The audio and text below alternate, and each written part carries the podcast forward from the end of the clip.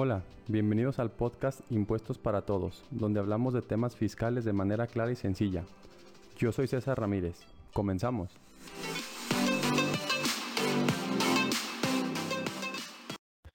Hola a todos, ¿cómo están? Sean todos bienvenidos a este nuevo capítulo del podcast. El día de hoy vamos a platicar de los dividendos. ¿Qué son los dividendos? ¿Qué aspecto fiscal tienen? Vamos a platicar y pudiéramos definir a los dividendos como el pago que le hacen las empresas a los socios o accionistas de las propias empresas por haber invertido su dinero en ellas.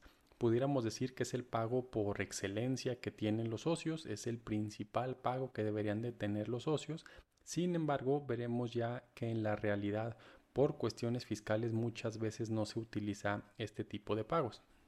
Ahora bien, si pudiéramos mm, dar una definición o una explicación más que definición de cómo, eh, cuál es el proceso que llevan los dividendos, bueno, pues pudiéramos decir que de manera muy general, eh, pues existen las empresas, es una sociedad, una sociedad anónima, una sociedad de responsabilidad limitada, una SAPI. Y este tipo de empresas, pues obviamente tienen sus ventas, tienen sus costos, tienen sus gastos y en ese sentido, pues tendrán a veces utilidades o a veces pérdidas. En el caso que lleguen a tener utilidades, la asamblea de socios o asamblea de accionistas, que normalmente es el órgano superior de la sociedad, decidirán si eh, esas utilidades se las van a llevar como socios o como accionistas o las van a dejar en la misma empresa para que se sigan reinvirtiendo. En el caso que decidan que se las van a llevar, pues esos son los llamados dividendos. Entonces decíamos pues que de manera general una empresa cuando pensemos que tiene ingresos de un millón de pesos, tiene gastos de 700 mil pesos, entonces tendrá una utilidad de 300 mil pesos. Al finalizar el ejercicio, al finalizar el año, se supone que se tiene que llevar a cabo una asamblea general de socios donde el administrador único o consejo de administración va a rendir su informe, eh, van a estar vigilados por el comisario y eh, esa empresa va a dar sus resultados. Oye, ¿sabes qué? El año pasado tuvimos ingresos de un millón de pesos, tuvimos gastos de 700 mil pesos y tuvimos una utilidad de 300 mil pesos. Entonces esa utilidad obviamente probablemente tuvo que pagar impuestos, es lo más seguro. Entonces de esa utilidad de 300 mil pesos que tuvimos como empresa, pues pagamos el 30%, que fueron 90 mil pesos y nos sobraron 210 mil pesos ya de utilidad neta. ¿Qué es lo que vamos a hacer con esa utilidad? y los socios pues van a decidir si esa utilidad se reinvierte en la sociedad, si se capitaliza la sociedad o si se la llevan ellos como dividendos. Entonces, cada año hay que estar haciendo esta asamblea. Sabemos que en la realidad es que muy pocas empresas lo hacen, pero sepamos que es una obligación que nos da la Ley General de Sociedades Mercantiles de celebrar cuando menos una vez al año esa Asamblea General de Socios. Entonces, ya entendiendo lo que es un dividendo o cómo se genera un dividendo, pues obviamente al ser un pago que se le hace de una persona moral a una persona física, pues también tendrá una repercusión fiscal. Y estos dividendos muchas veces se han satanizado, mm, bueno, de, parte de algunos contadores, algunos abogados, porque dicen que están sobre eh, grabados, es decir, que tienen un impuesto mayor al de otro tipo de conceptos. Y ahorita vamos a ver que en algunas ocasiones sí lo tienen, pero que hay ciertas maneras de poder, mm, por así llamarlo, recuperar este impuesto. Entonces, primero eh, pudiéramos decir que para que yo pueda repartir dividendos, lo principal es que tengo que tener utilidades en la empresa. Me ha tocado ver casos donde se me consulta el tema de los dividendos y pues obviamente lo primero que preguntamos es que si la empresa tiene utilidades y nos damos cuenta de que no sabemos si tiene utilidades. No, pues no sé eso, yo no lo sé, eso lo sabe el contador y le preguntamos al contador y a veces también no tiene idea si hay o no hay utilidades. Y es importante también que recordemos que en cuestiones fiscales. Lamentablemente nuestro sistema fiscal mexicano es un poquito complejo, entonces no siempre la utilidad fiscal es la misma que la utilidad contable. Son cosas diferentes. Una utilidad contable, si lo pudiéramos definir de una manera muy sencilla, es la utilidad, por así llamarlo, real de la empresa. Es decir, si yo vendí 100 pesos y gasté 80 pesos, pues mi utilidad es de 20 pesos. Esa es mi utilidad contable.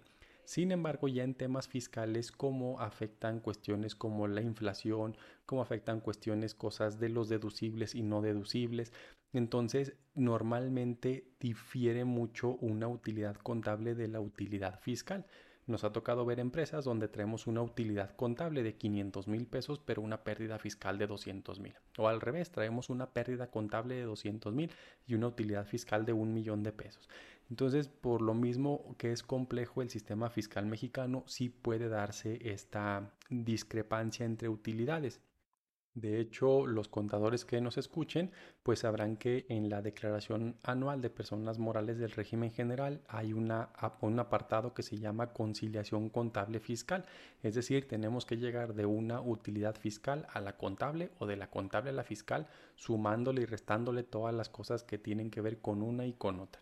Entonces, de manera, eh, entonces, para que yo pueda pagar un dividendo, la regla número uno es que haya una utilidad contable. Y esa utilidad contable se supone que yo la voy a conocer hasta que se termine el ejercicio. Es decir, si estoy comenzando ahorita mi empresa en el mes de julio del año 2022, yo para octubre no puedo decir que ya tuve una utilidad o una pérdida, sino que tiene que concluir el ejercicio para que eh, se presente el reporte anual a la asamblea de socios también la declaración anual de los impuestos y ahí determinemos si hubo o no hubo utilidades en el año 2022. No podemos sacar una utilidad por mes, bueno, la podremos sacar, pero esa utilidad eh, es provisional, si le pudiéramos llamar así, porque la utilidad ya real es la que tendremos cuando hacemos el cierre del ejercicio. Y esto es, eh, lo podemos fundamentar en el artículo 19 de la Ley General de Sociedades Mercantiles nos habla que para que haya dividendos tiene que haber una utilidad que haya sido aprobada por la Asamblea y que se hayan cubierto primero las pérdidas en caso de que hayamos tenido pérdidas. Entonces, pues aquí sabremos que no cualquier empresa puede repartir dividendos, sino que debo de cumplir primero con la utilidad que decíamos, con haber sido aprobada por la asamblea, que es lo que platicamos de la asamblea general, y que ya no tenga yo pérdidas pendientes de aplicar. En ese caso, si ya tengo utilidades, ahora sí podré hacer un reparto de utilidades. Y ese reparto de utilidades, pues obviamente se hará conforme la distribución que tengamos de las acciones. Si somos dos accionistas, uno tiene el 70% y otro el 30%, pues en esa misma proporción nos vamos a dividir la utilidad. ¿Sabes qué? La utilidad contable fue de un millón de pesos, es la que nos vamos a repartir. Entonces, eh, a mí me va a tocar 700 mil pesos y al otro socio que tiene el 30% le van a tocar 300 mil pesos. Entonces, ya habiendo cubierto estos requisitos que pudiéramos decir que son más requisitos legales que el tema fiscal, vamos a entrar ahora sí al tema fiscal. Como decíamos, hay resultados que son el resultado contable y el resultado fiscal o la utilidad fiscal. Entonces, para ponerlo en, ejemplos un poquito más claros, vamos a pensar que la empresa tuvo una utilidad de un millón de pesos, ingresos de 10 millones, gastos de 9 millones, por lo tanto tuvo una utilidad de un millón de pesos y de ese millón de pesos tuvo que pagar el impuesto sobre la renta, que fue el 30%, por lo tanto pagó 300 mil pesos y le quedó una utilidad neta de 700 mil pesos. Es lo que llamamos ya la utilidad libre de polvo y paja. Yo gané un millón, pagué mis impuestos de 300 mil, ya me quedaron mis 700 mil. Ahora si esos 700 mil me los quiero llevar a mi bolsa porque me los quiero gastar o los quiero invertir en otra cosa. Entonces, ¿cómo se hace ya el reparto? Bien. Ya para efectos fiscales, la ley del ISR nos obliga a las personas morales a llevar una llamada cuenta de utilidad fiscal neta. ¿Qué significa esto? Es voy a llevar un registro y para ir yo llevando un control de las utilidades que tuve cada año, pero de la utilidad neta, es decir, de la utilidad que ya pagó impuestos. ¿Por qué? Porque no me pueden volver a grabar con impuestos una utilidad que ya pago impuestos. Entonces la ley del ISR me indica que yo deberé llevar esa cuenta donde voy a ir juntando las utilidades de cada año, las que ya pagaron impuestos, para que si el día de mañana el socio se la quiera llevar, pues ahí llevemos un control. Entonces, por ejemplo, si yo en el año 1 de la empresa tuve una utilidad de un millón de pesos, pagué 300 mil de ISR, me quedó una utilidad neta de 700 mil pesos. A mi cuenta de utilidad fiscal neta yo voy a registrar ahí que en el año del 2020, por ejemplo, tuve una utilidad neta de 700 mil pesos. Y ahí se quedan esos 700 mil pesos. No me lo repartí, no pasó nada, se quedaron en la empresa, ahí se registran. Ahora, al año siguiente tuve una utilidad de 300 mil pesos. Ah, pues ahora mi utilidad, perdón, mi cuenta de utilidad fiscal neta ya no va a ser de 300, sino que va a ser de un millón de pesos porque ya se sumaron la de dos años. Y así se va llevando ese control de la cuenta de utilidad fiscal neta. Sin embargo, esta cuenta de utilidad fiscal neta, también no crean que es puras cosas buenas, también la autoridad sabe o conoce, porque yo siempre les he dicho que las autoridades fiscales no son ciegas y no son tontas, nada de eso. Entonces nos penalizan, por así llamarlo, por tener eh, gastos no deducibles. Me dice, oye, ¿sabes qué? ¿Cuánto fue tu utilidad del, ejercicio? Ah, fue un millón de pesos. ¿Cuánto pagaste de ISR? Pagué 300 mil pesos. Ok, entonces a la utilidad fiscal neta vamos a meter esos 700 mil pesos. Luego de ahí vas a restarle los gastos no deducibles que tuvo tu empresa. Es decir, a los 700, bueno, al millón de pesos que tienes utilidad, primero le restas el ISR que ya me pagaste, que pagaste 300 mil, te quedan 700 a esos 700 le vas a restar los no deducibles. Y esto ustedes se preguntarán, pero ¿por qué los no deducibles? Porque la autoridad conoce que hay muchos gastos no deducibles que los disfrazamos como no deducibles para pagárselo a la mejor al socio. Oye, ¿sabes qué? Pues le voy a pagar unas vacaciones al socio. Eh, pues no son deducibles para la empresa, pero lo mandamos así, no importa que la empresa pague el impuesto, pero pues a final de cuentas es como si se lo hubiéramos dado al socio, por así decirlo. Entonces, todos los gastos no deducibles nos van a repercutir en mi utilidad fiscal neta, en mi cuenta de utilidad fiscal neta. ¿Por qué? Porque si a lo mejor yo, mi utilidad fiscal neta es de 700 mil pesos y mis gastos no deducibles son de 300 mil pesos, pues ahora mi utilidad fiscal neta nada más va a ser de 400 mil pesos. Entonces se va a ir disminuyendo. Por eso en cierta manera nos penalizan con el tema de los no deducibles. Y ojo, aquí es muy importante, recordemos que existen gastos no deducibles, que son los que vienen en el artículo 28 de la ley del ISR, y hay gastos que no reúnen requisitos fiscales, que son otro tipo de gastos que también tienen el mismo efecto de que no se van a poder deducir, sin embargo, técnicamente no son no deducibles. Entonces, si nosotros no lo registramos correctamente en nuestra contabilidad, pues nos van a estar afectando esta cuenta de utilidad fiscal neta. Ya una vez que tenemos eh, ese, ese monto de la utilidad fiscal neta, ¿para qué nos sirve o, de qué nos eh, ayuda a llevar esta utilidad fiscal neta?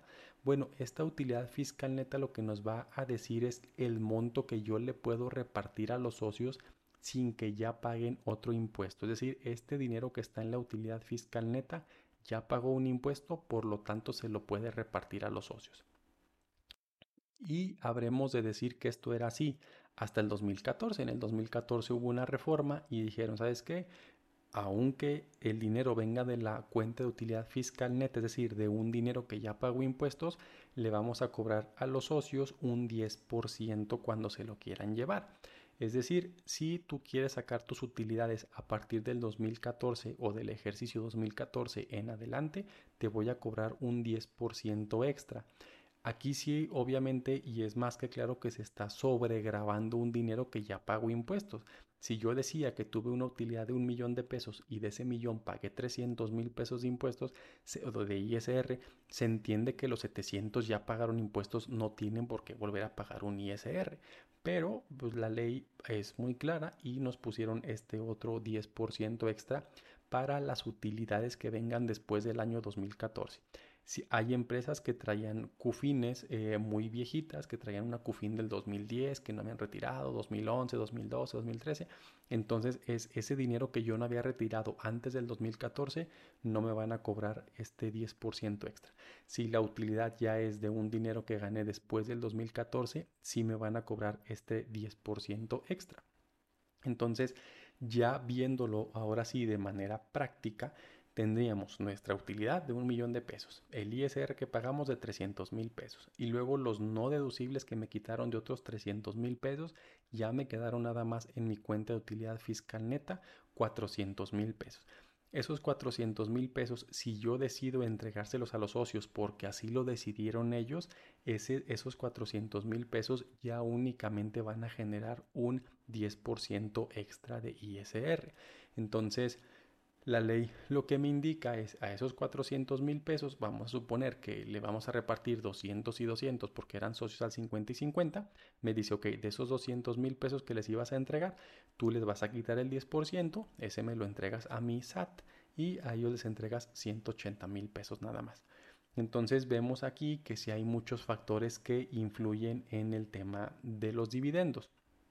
Ahora, ¿qué pasa? Eh, porque yo les decía que primero hay una asamblea de socios antes de ver todo el tema de CUFIN y todo el tema este, fiscal, por así llamarlo. A los socios, el administrador único les va a decir, oye, ¿sabes qué? Yo gané un millón de pesos, pagamos impuestos de 300, la utilidad eh, neta es de 700 mil pesos. ¿Qué va a pasar cuando los socios digan, ah, ok, nos vamos a repartir los 700 mil? Ya luego llega el contador y el contador revisa y ve que la utilidad fiscal neta que tienen para repartirse sin pago de impuestos es de 400 mil pesos nada más. ¿Qué puede pasar aquí? Pues dos cosas. Una, que decida nada más llevarse los 400 mil pesos o si decidieron sí llevarse los 700 mil, los otros 300 en teoría para efectos fiscales no han pagado impuesto y deberán de pagar el ISR.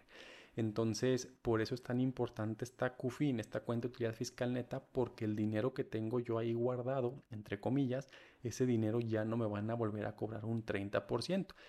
¿Qué pasaría, por ejemplo, en el caso de que yo traía mi utilidad eh, neta de 700 mil pesos, el millón menos los 300 del ISR? y tuve gastos no deducibles por 700 mil pesos. En ese caso yo no tengo nada de utilidad neta, de utilidad fiscal neta. Por lo tanto, si yo me quisiera llevar un dividendo, tendré que volver a pagar el impuesto de ese, de ese dinero porque en teoría yo no tengo ningún monto para poderme repartir.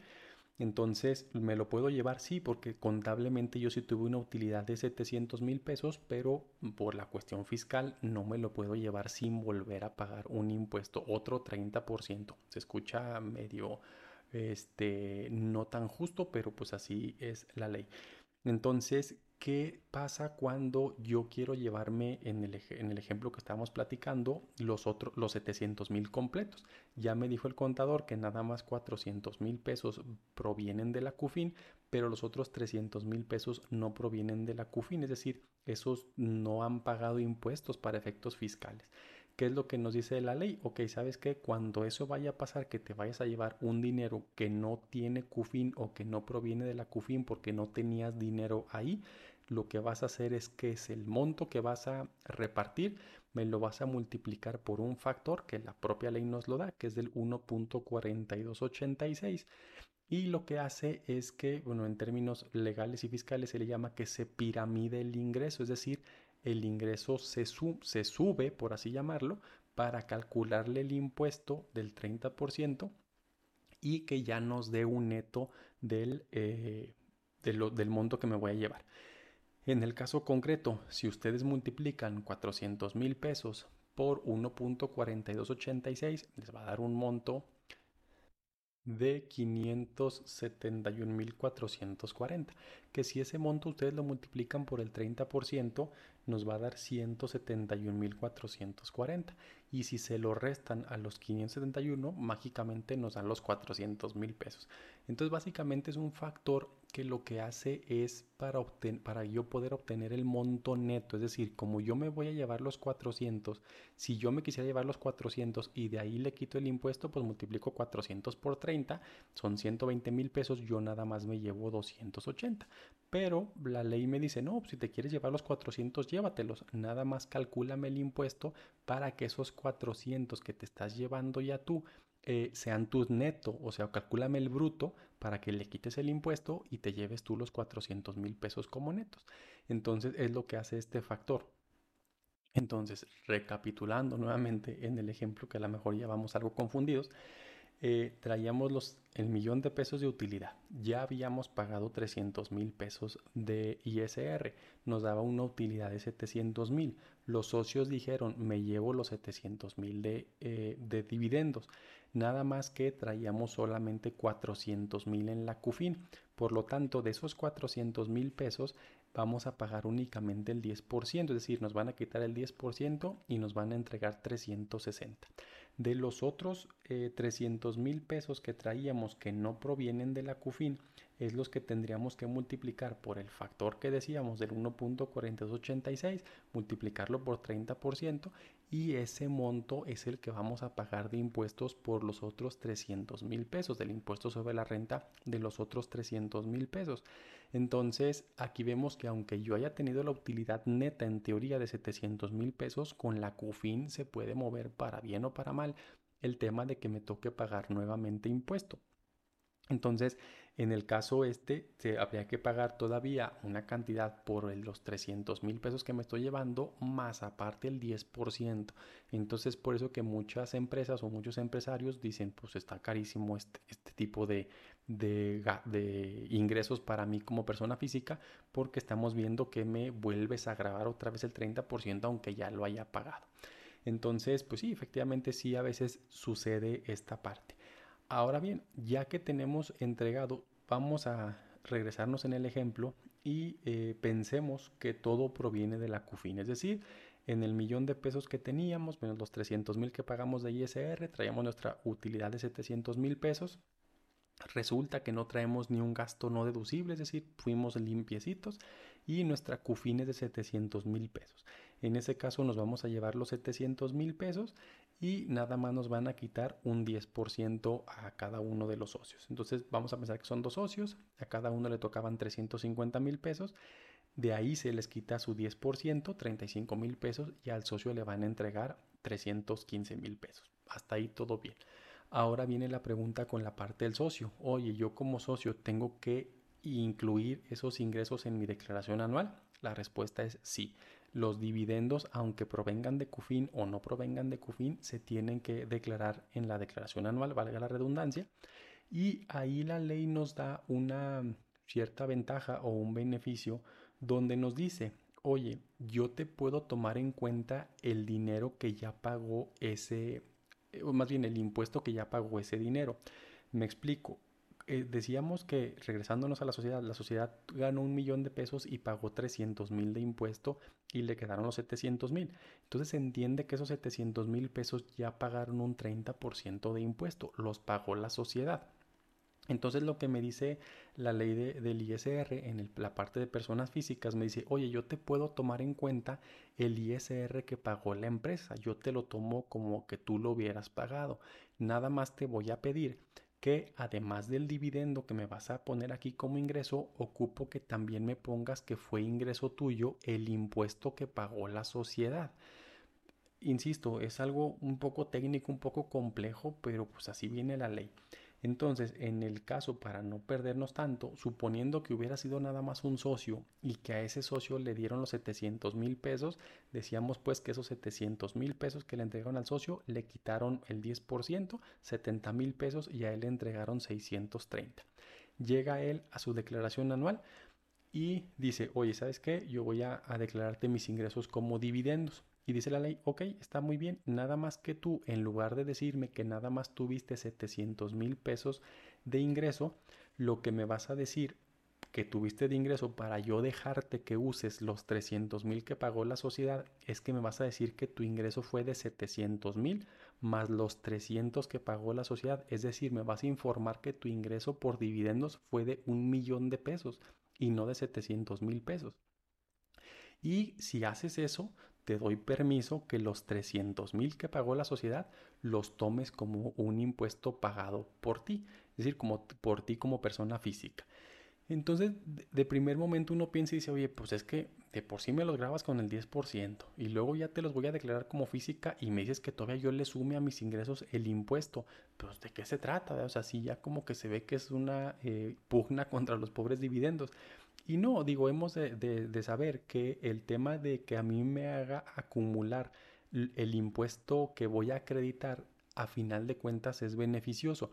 ¿Por qué? Porque si yo calculo mi ISR sobre un millón de pesos, pero me permite que al ISR que me determine yo le eh, aplique los 300 mil pesos que ya pagó la sociedad, normalmente me va a salir un ISR a favor. Esto, bueno, obviamente dependerá mucho de los montos. ¿Esto por qué? Porque recordemos que las personas físicas están grabadas del 1.92 al 35%, entonces dependiendo el monto del dividendo es donde me va a tocar estar en la tablita. Puedo pagar un 10%, un 12, un 15, un 18, un 28, no sabemos cuál me va a tocar pagar.